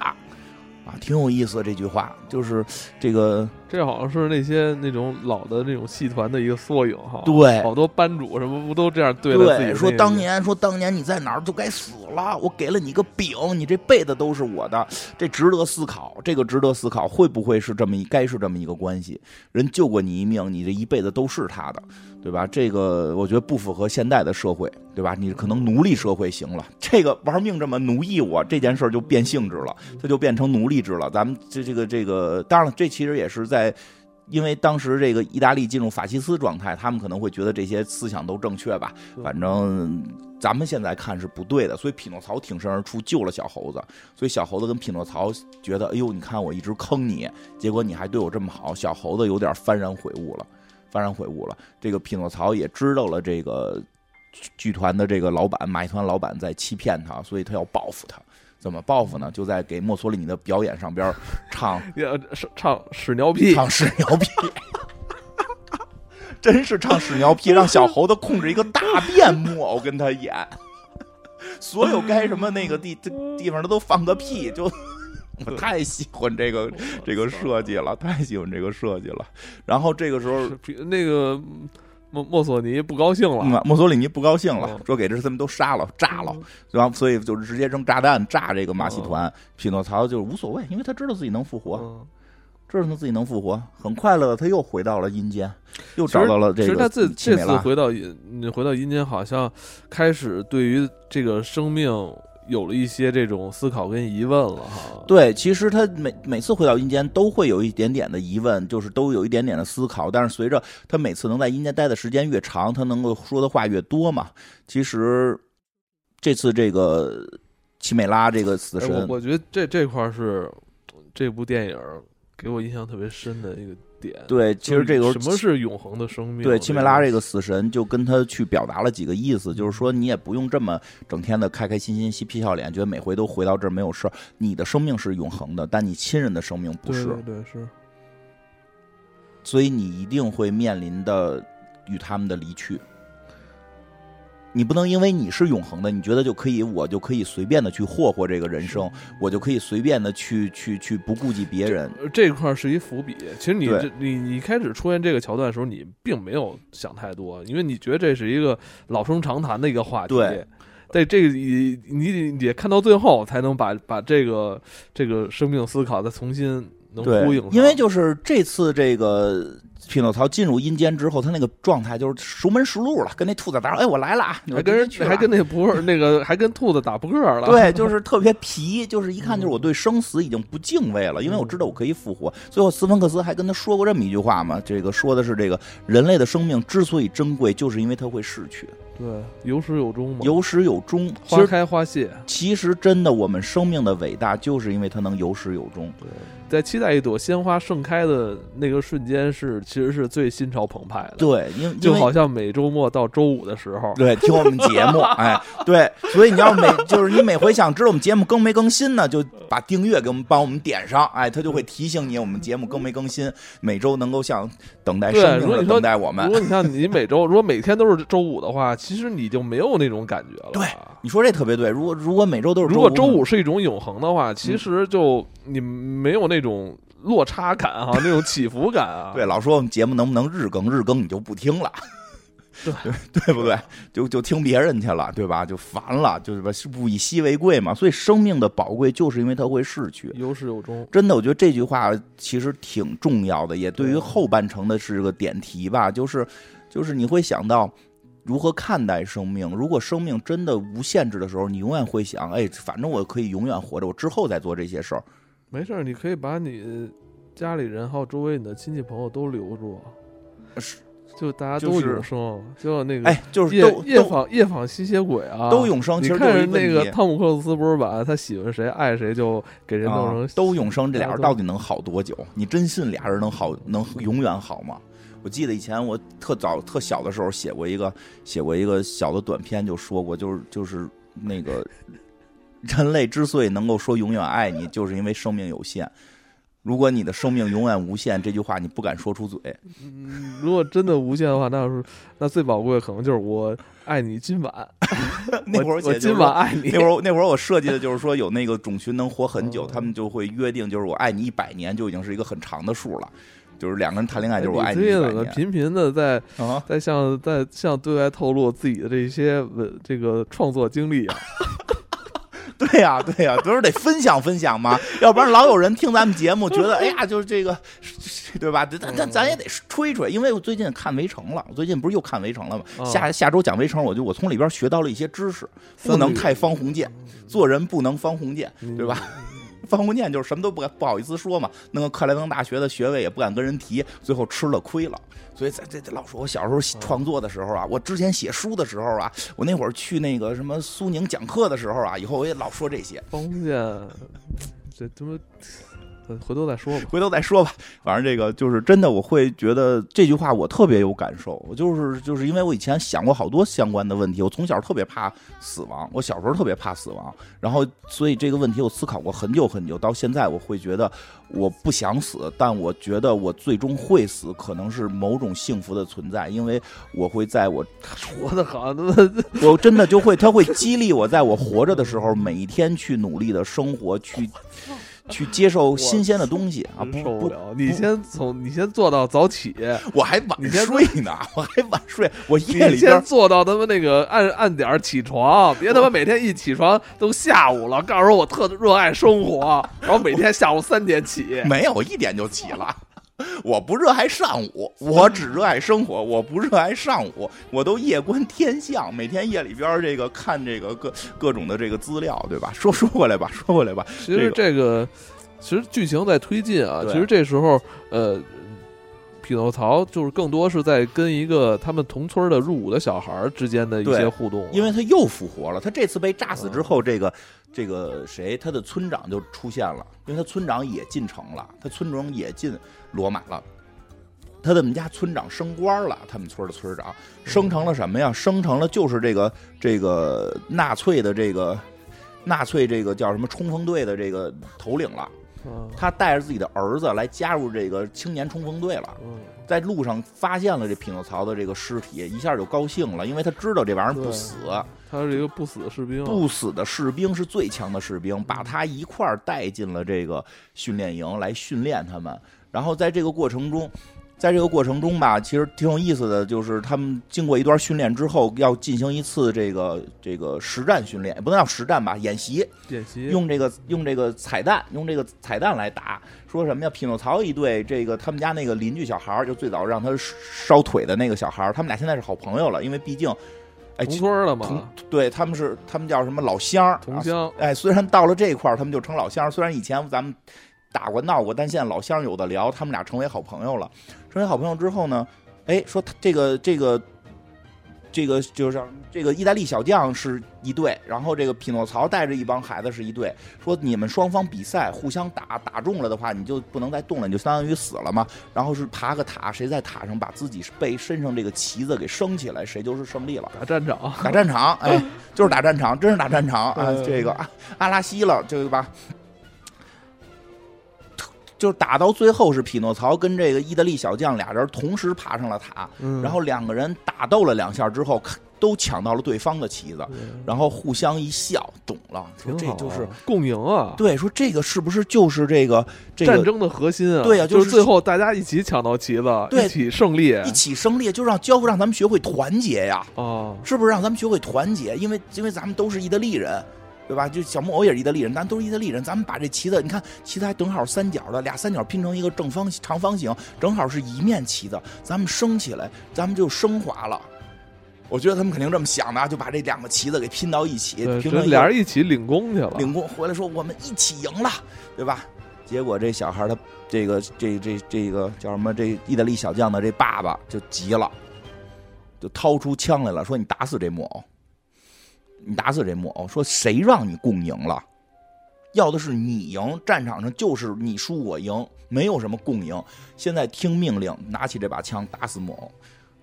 这小孩就就一下就就害怕了，说：“爸爸，这是真枪。”说：“对，打死他，因为他爸爸知道这木偶打不死啊。”但是那作为朋友，他也不敢下这个手。只有这小孩这小孩就学会了说：“我不害怕你了，我要对你说不。我就一直想讨好你，取悦你，想让你认可我。我做一切都为了你认可我。但今天我要对你说不，因为友情点燃了他。结果这个，这个，这个，这爸爸挺狠。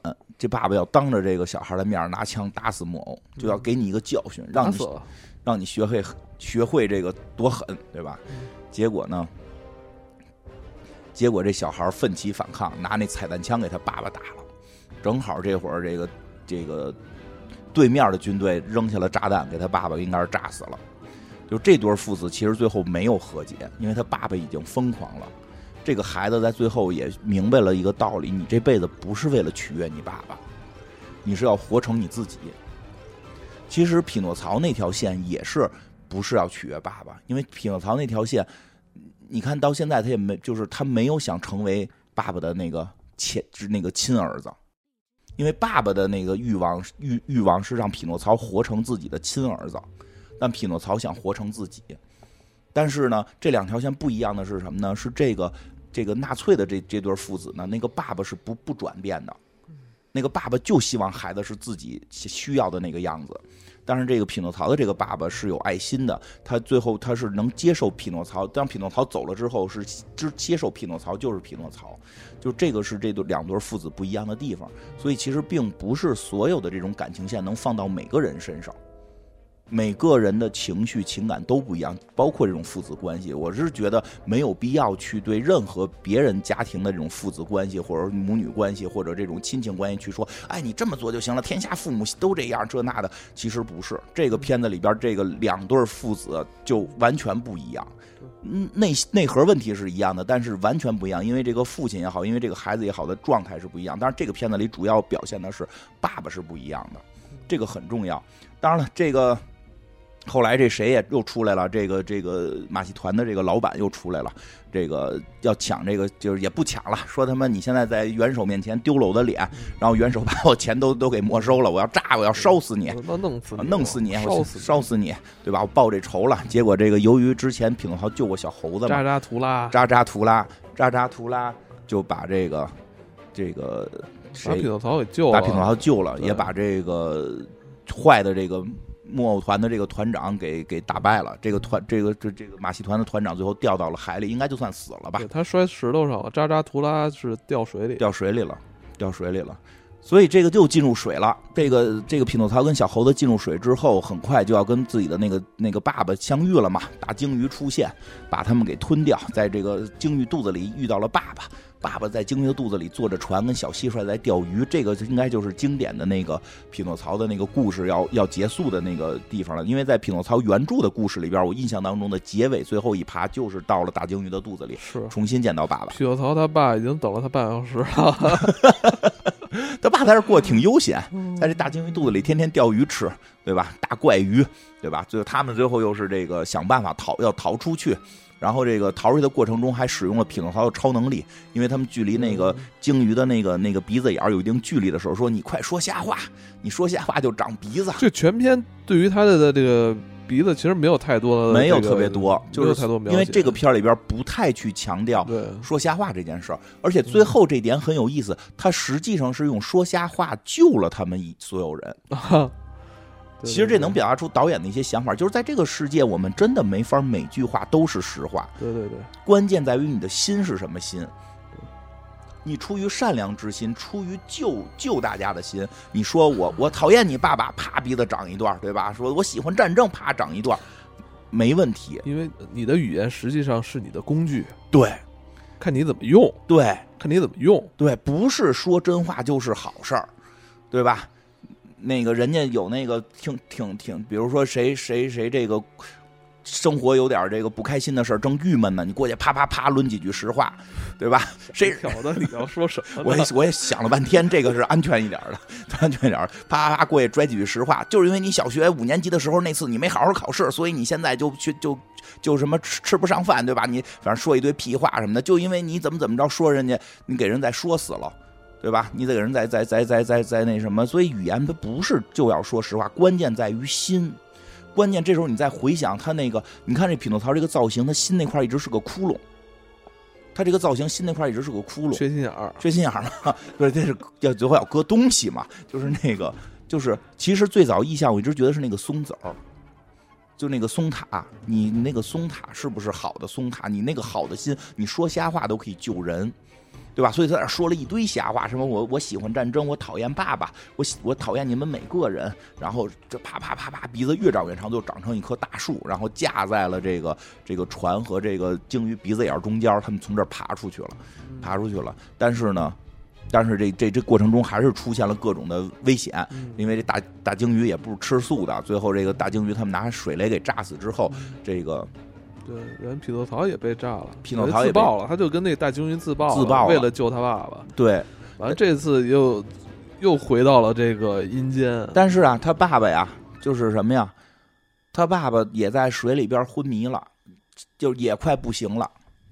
他需要人救，他爸爸还需要有人来救。但是这个匹诺曹这会儿已经进入阴间，救不了他爸爸了。对吧？对他爸最后溺就是溺水，溺水了，掉到水里了，也也昏迷状态。匹诺曹这回进入阴间之后就很着急，赶紧找这死神说：“我要回到阳间，我得接着救我爸，我得我爸现在溺水呢，我得救他去。”就说不行，规矩就是规矩，你看没有这大沙漏，等着沙漏，等吧，不然不是说嘛，那沙漏会越来时间越长。他说等不了，我爸马上就死，对吧？我可等不了了。这个时候，这个。这个时候挺有意思的，就是这个原有的这个匹诺曹的这个主题在这儿变化了，就变在这儿。这个这个这个死神就跟他说说的，你现在就是我，因为你是一个木头人儿我姐姐给了你的生命，所以这个规则就是你每次回到这儿，这个沙漏会要漏完你才能走。但是有一个办法，你可以马上回去。都是什么办法呢？说你变成一个普通的孩子。你变成一个普通的孩子，你就只有一次生命。对，实际上这是也是你内心最深处的渴望。你想成为一个真正的人。对，但是你将失去你的超能力，你就你将失去永生的能力。对，因为这个时候他已经体会到永生的快乐了，啊，这个因为他永生的时间比较短啊，所以他并不知道说永生时间长了之后的那种痛苦。但是他现在知道他可以面临任何危险，不怕火烧，不怕枪打，对吧？他可以做很多事儿，但是如果你现在变回普通的孩子，你就只有一条生命了，对吧？这个你愿不愿意接受？哎，他很有意思，他把这个原来这个原来匹诺曹故事里边想小木头人成为成为人类这个这个美好的愿望，在这反而形成了一个诅咒，它变成了一个诅咒，就是你变成孩子，你就是一条命了，对吧？就是可能没有你做木头人更快乐，你愿不愿意？你现在觉得生命这么好？他说：“后来想说，我就就是想的时间都不长，就是我愿意，因为他没有说太多啊。但是我们能够感觉到，就是你的生命其实是跟你周围周围的人的这种陪伴的这种情绪，你周围的这个，如果如果你现在说他这个沙漏可能等几个小时回去，你父亲死了，你的生命的意义又是什么？你对吧？所以我现在回去，哪怕只有一条命，我要去救我爸爸，这个才是我生命的意义，是我跟我周围的这些亲人之间的感情，这个才是构成我们生命的。就是我活着也是与我活着，我与与我生活的这个。方方面面是在一起的。对，如果他们都失去了，那其实我在这个世上其实没有什么意义。对，如果我的生命跟其他周围所有的感情都是切断的时候，我跟一块石头有什么区别呢？对吧？他没有说这么多啊，就是他。好像我前两天看一什么，就说好像有的什么细胞也是，只要脱离开什么，就也就暗淡了。啊，是都好像这个 生命的道理仿佛就是相通的一样。对，生命的道理其实是我们之间的这些情感、这些交互的这种陪伴、这些情绪。啊，你这些东西都没有了，你的永生有什么意义？所以他就砸破了那个那个沙漏。小小匹诺曹救了这个老爷爷，但是他死了，因为真的只有一条命，他死了。这个老等于就是一命换一命哈。对，老爷爷很伤，很伤心。老爷爷都崩溃了。老爷爷说：“我的儿子怎么又死了？”就是其实老爷爷等于失去了两次这个孩子。但是这时候神仙出现啊，这个这个这个天使眼睛天使又出现了，说的：“哎呀，没想到，说我本来想给你快乐，因为看你当时太悲伤了，我想给你快乐。”然后胡捣乱。对，这老爷爷说：“你看我现在快乐吧？这叫什么快乐？这是更大的悲伤。”说你救救他，他说不行，他已经许愿变成普通孩子了。最后一次他变成普通孩子，他他妈没变，还是那个木头人。他并不是变成一个肉身的孩子，他只是有一条生命，只是把他的命缩短了而已，对吧？但是神仙还是给他复活了，是因为那个小蟋蟀，小蟋蟀说的，你不是可以让我许一个愿吗？说如果我让他匹诺曹变成好孩子，我可以许一个愿。他说他是个他，那你完成你的任务了吗？蟋蟀说，你说我尽力就好，我已经尽力了，而且我现在觉得他是好孩子。是啊，他都就这么豁着命救他爸，他不是好孩子，谁是好孩子呀？说那你的愿望是什么？我希望他能复活。你只有这一个愿望，你愿意？其实那个也挺，你愿意用你的愿望去复活这么一个人吗？你其实可以有愿望，让你长生不老。让但是小蟋蟀相当于就是小蟋蟀有了家人了，这些都是他的家人。匹诺曹是他的家人，老头也是他的家人。是的，因为匹诺，因为这个小蟋蟀的设定特有意思，一上来就是很孤独，但是很高傲。我要成为作家，我要成为那什么。所以，哎，我就看到这时候，我突然发现，就是人类的这种奉献精神不是凭空而来的，一定是跟他的内心感情是是的，呃，有所驱动的。没错，吧？就是这个小蟋蟀最早接下这个任务时候想许的愿，一定不是这个愿，嗯，可能是让自己的作品能够能够那个名垂千古。但是，就但现在这些已经是亲人了，产生了羁绊了。我觉得这个这种这种，其实他最终还是回归到了爱与家庭。是的，嗯，就是爱与家庭，就是爱与家庭。我们为谁而奉献？是吧？我们要为我们所爱的人。是吧对，所爱的人，对，然后这个这种奉献不是一种，就是通过呃口号啊，通过这种像可以跟他之前就是那个呃墨索里尼的对对小孩的洗脑，其实形成一种鲜明的对比。对，那种你看前半程是吧？他不是给那个小孩一直洗脑，说你你要去前线，你要爱战争啊，什么什么，在跟他这这种奉献，两种奉献是有这种极大的对比的。匹诺曹也奉献了，为了他的父亲奉献了自己的生命，奉献了自己自己的永生，然后以及第二次生命。小蟋蟀等于是奉献了自己任何一个美好的愿望，然后用来复活。扎扎图拉，然后扎扎图拉，扎扎图拉那个奉献了，图拉也是奉献了自己的主人。扎图拉等于也是 奉，其实扎图拉是奉献了自己之前一贯的信仰，因为他以以前一贯的是要听这个他主人的。就从来没有自己的思考，就要听主人的。他等于也是找到了这些亲人，因为这些人是爱他的。他的主人虽然救他一命，但救你的时候可能也就是为了利用你。就是这个这几个角色其实都找回到了这种人，找回了真实的爱，而不是一个呃虚虚 怎么着一个一个空虚的爱。对，对，是的。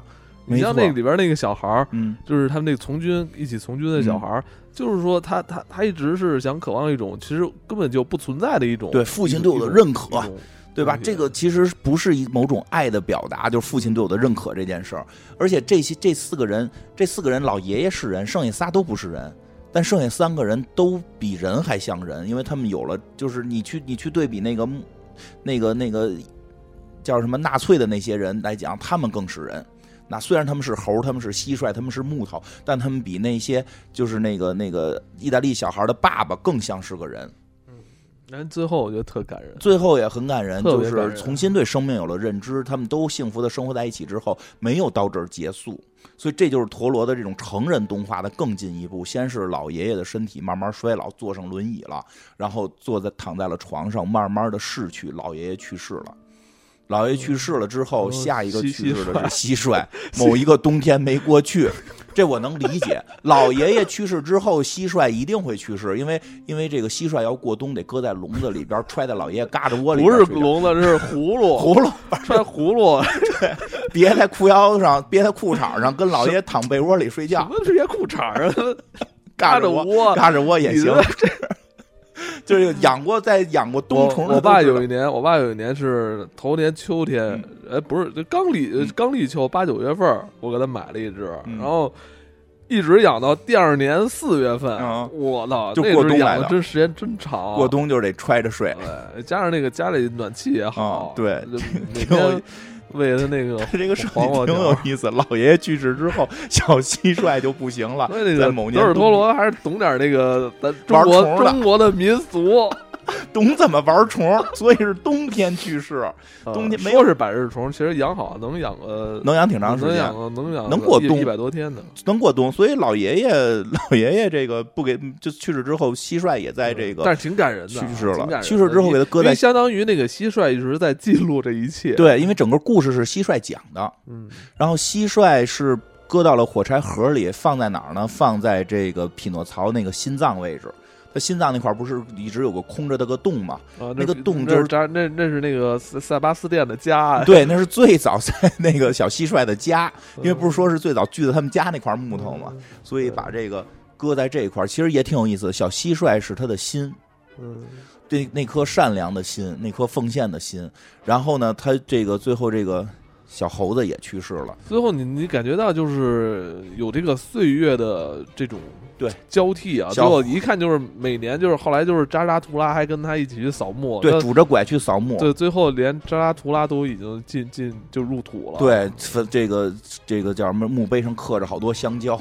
就是 舞台巨星 扎扎图拉，对，舞台巨星扎扎图拉给他写的名字，但是只有这个这个小木偶来看他，这个这个这个呃匹诺曹来看匹诺，曹是不是也在也会变老啊？呃不知道，好像匹诺曹就不会死了。说就是后来的故事结尾就是说他到底会不会死不知道，因为后来那个天使再给他生命的时候是给他的一次生命，还是给他无限的生命是不知道的，没有具体说。然后其实最后就对于匹诺曹来说，他已经超越了这他是不是一个人的这个这个浅层的这个意义已经比很多人都像更像人了。对他不，而且你最有意思的是，他这个时候你说他是不是人？他绝对是人，但他没有人类的身体，但是也不重要啊，不重要也。不重要。尤其现在在现在这个数字时代的时候，已经是不是人都真的不太重要了。他是能活到数字时代，所以我们现在就看这种电影的时候，已经不太再拘泥于他是不是真的有肉身啊这种嗯东西了。对。然后那个最后的结尾里边有有有一些我觉得还有点意思的是，这个一个是这个谁，这个匹诺曹去上坟的时候，其实不是很悲伤。他上完坟是带带着微笑看向远方，走离了这个村庄。体验到了就是生命的这种有始有终。对，对于他来说，这样可能对于他来说，他他更踏实，就是说知道他对这些，他就是这些这几个他的家人在活着的时候，他已经足够好了，嗯对吧？就是他也对生命会看开一些了。看到了何去何从，对对对，而且就是哪儿来？的，然后人们终将会走到哪？对对对，这是一个必然的趋势。而在这个过程中，是不是有了这种亲情的这就是生命的感周而复始啊，对这种感情的这种体验？生生不息。最后松树上又掉落了一颗松塔，是的。然后进入片尾彩还蛋没完。啊，片尾彩蛋了就。然后这个蟋蟀确实是比较能折腾，到了阴间呀，跟这帮抬棺材的兔子们就开始打牌聊天儿，就开始给他们讲匹诺曹的故事。这个看来能能能讲故事，到阴间也能活得挺好。最后就唱歌什么的，因为这个故事当中，其实很多地方也会是唱歌，有这种唱歌的，有有一点这个这个歌舞部分，有些歌舞部分。这个它有点还是对于之前的那版匹诺曹是有一定致敬的，我觉得，对迪士尼的这些作品是有一定致敬的，但是他确实又给他去，呃，我觉得他也不能叫黑暗化，它应该是这个陀螺化了，成人成人化了一些。不太说小小孩其实也看不懂，小孩应该体会不到，尤其到最后生死这部分的表达是挺高深的。嗯，其实人最后很多的终极问题是生死。现就就到了一定时候，你就会觉得很多讨论问题，其实你最后关系到的是不是人生大事吃穿二字。是啊，是啊，是活着的时候是吃穿呀。但你最后有一个终极问题是关于死嘛，关于死亡嘛，所以他这个故事最后是讨论到了一些死亡上的问题，呃，也挺深刻的。其实这片儿没没引进也挺好的，然后引进可能也被人举报了，把自己小孩吓着了。确实可能会吓着小孩这个片子。呃，连中国奇谭他们都说吓着了，那这个片子肯定也能吓着，肯定也会吓着。确实不太适合儿童看啊。如果说说机缘巧合的引进了，不太建议带着孩子们去看。这个有一定的不能叫恐怖，但确实有一些怪异元素在里边啊。那个死神跟那个天使，我们看着觉得这个设计感很美，但可能孩子们看了会做噩梦。最恶心是那大鲸鱼，它不是不是鲸鱼，是怪怪鱼。那鱼是个怪鱼，确实是。嗯，行吧，这个行讲这个，我们也借着这个机会讲了讲奥斯卡，讲了讲奥斯卡的这部这个长片，我觉得是近些年挺不错的一部奥斯卡动画长片。其实我觉得喜欢奥斯卡的朋友们，除了去看看这个这个电影的这个真人的这个长片，其实也可以去看看像短片真人的短片啊，这个。动画的长片，动画的，因为我记得前最早的时候，咱们讲奥斯卡讲过奥斯卡的一系列短片，一系列短片动画，其实都是有可能会有很精彩的作品。我不喜欢短片，嗯，我不喜欢短片，你还是喜欢长一点的。对，包括爱死机这种东西，其实我我我是对于这种这种形式不太喜欢，不是说对里边的什么内容不喜欢。我知道你喜欢长一点的故事，觉得能够铺陈的更。更有手法一些，就更更沉浸一点，对对对，更沉浸一点。那就沉浸就行，就看这长篇呗。你这个短的东西就是越做越短。以前以前半，我记得以前的短片动画也得是二十多分钟吧。以前的动画标准是二十分钟，它是标准的二十分钟。后来就变成十分钟了，五分钟 啊，是五分钟了啊！对对对，到爱死机就五分钟了嘛。后来是有一些十分钟的。这个长篇很沉浸，对，两个小时。而且这这部动画其实也用了其实不多见的这种三 D 定格、三 D 定格动画。对对，其实我们最后没弄明白它这个技术是怎么弄的，它到底是 CG 啊还是定格啊？是 CG 定格吗？我觉得它的定格是不是应该还是有数字技术？我觉得有数字技术，因为从从它的这个这说法是三 D。定格动画应该就我觉得是它到底有没有这些小木偶在真的动，我现在也说不好。就是猛一看你会觉得像一个定格动画，就像拿木偶摆出来的定格动画。但是后边看你就觉得有大量的 CG 数字技术，它是不是定格只是它的一个风格？它实际还是用了大量的 CG 呢？CG 肯定渲染还是得用 CG 来渲染。我觉得至少是 CG 渲染了，应该它不不只是拿那个小木偶摆的。挺好的，我是艾文，他是金花，行吧？大家如果听到这儿还喜欢我们的节目，那个多在我们节目点点这个订阅。这个老板说要让我们那个报名，对对，因为听说有很多新的听众，所以老听众也问题是，我不是在每期节目都都说都叫你金花金花吗？对啊，那这这但是你没说你是艾文啊。我是谁不重要，因为开因为是个工具人，因为现在有很多新的平台，有新的听众。其实老的听众一听声音都知道咱们谁是谁，也要多为新的听众考虑。所以希望老的听众、新的听众多点点订阅，老的听众也多帮我们在各个平台多分享分享我们的节目吧。因为突然现在也发现，我们节目做这么长时间，有突然好多新的年轻的朋友根本没听说过我们，对吧？谢谢大家，拜拜。